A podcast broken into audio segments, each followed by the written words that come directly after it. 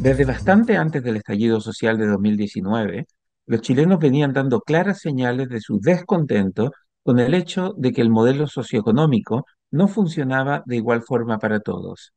Mientras las reglas se aplicaban con firmeza, como debe ser, a la gente de a pie, las élites reciben un trato privilegiado que les permite saltarse la fila y evitar pagar el costo de hacer cosas indebidas. El caso Hermosilla,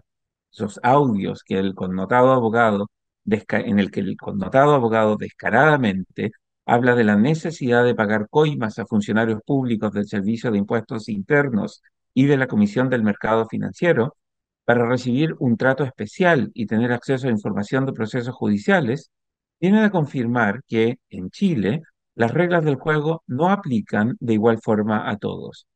Mientras el país ha pasado cuatro años debatiendo el contenido de la Carta Fundamental, la realidad nos recuerda cotidianamente que los poderosos pueden usar su dinero para saltarse la fila. Para la opinión pública, queda claro que da lo mismo lo que dice la Constitución si uno puede usar su posición de privilegio para violar esas reglas sin pagar costos. Los connotados casos de colusión empresarial que se produjeron en los años anteriores al estallido social de 2019 alimentaron la sospecha popular de que la cancha del juego del modelo capitalista estaba dispareja. Los chilenos, habiendo visto la riqueza y el desarrollo que producía el modelo de libre mercado, querían que el modelo funcionara para todos. El descontento social de 2019 se basó en demandas por mejores pensiones y por una red de protección social más robusta. La élite, en vez de centrarse en mejorar el sistema y emparejar la cancha, optó por patear la pelota al córner y prometió una píldora mágica en forma de nueva constitución que milagrosamente solucionaría todos los problemas. Cuatro años después, el caso Hermosilla viene a recordarnos que la cancha sigue dispareja. Además, subraya con incuestionable claridad que el problema no son las reglas del juego, sino que esas reglas no se aplican igual para todos.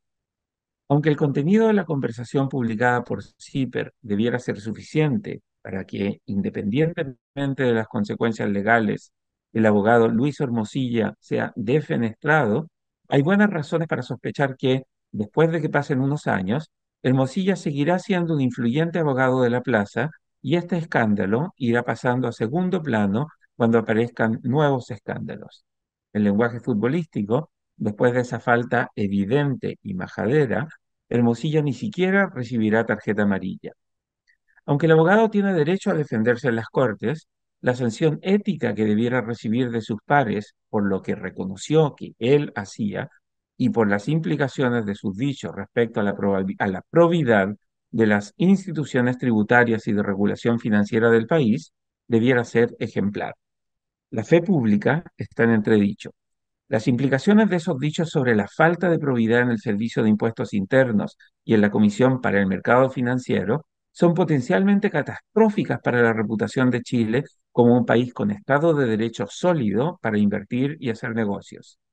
Pero más allá del daño en la credibilidad de los mercados financieros y del sistema tributario, lo que dijo Hermosilla viene a confirmar la creencia de que en Chile las élites y aquellos con dinero pueden hacer uso de mecanismos ilegales e inmorales para evitar ser sometidos a las mismas reglas que, en el papel, deberían aplicar a todos. Los cuestionamientos al modelo económico del libre mercado seguirán debilitando la legitimidad del modelo en la medida que el sistema no comience a castigar de forma ejemplarmente severa a los miembros de la élite que violan las reglas y aprovechan su posición de privilegio para hacer trampa. El escándalo Hermosilla confirma las sospechas de que, al final del día, da lo mismo lo que dice la Constitución y las leyes. Los de la élite, los de la élite reciben un trato diferente por parte de la justicia y su dinero les permite evitar que se les apliquen las mismas reglas que al rey.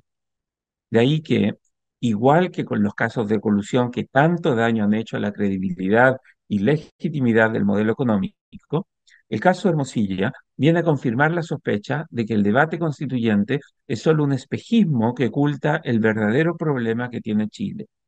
La grabación de los dichos de Hermosilla reafirma la creencia de que en Chile da lo mismo lo que digan las reglas del juego, porque los poderosos siempre tienen formas de usar su dinero para evitar que esas reglas les apliquen también a ellos.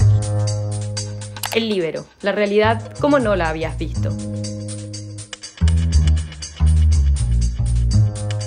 Haz que estos contenidos lleguen más lejos haciéndote miembro de la red Libero.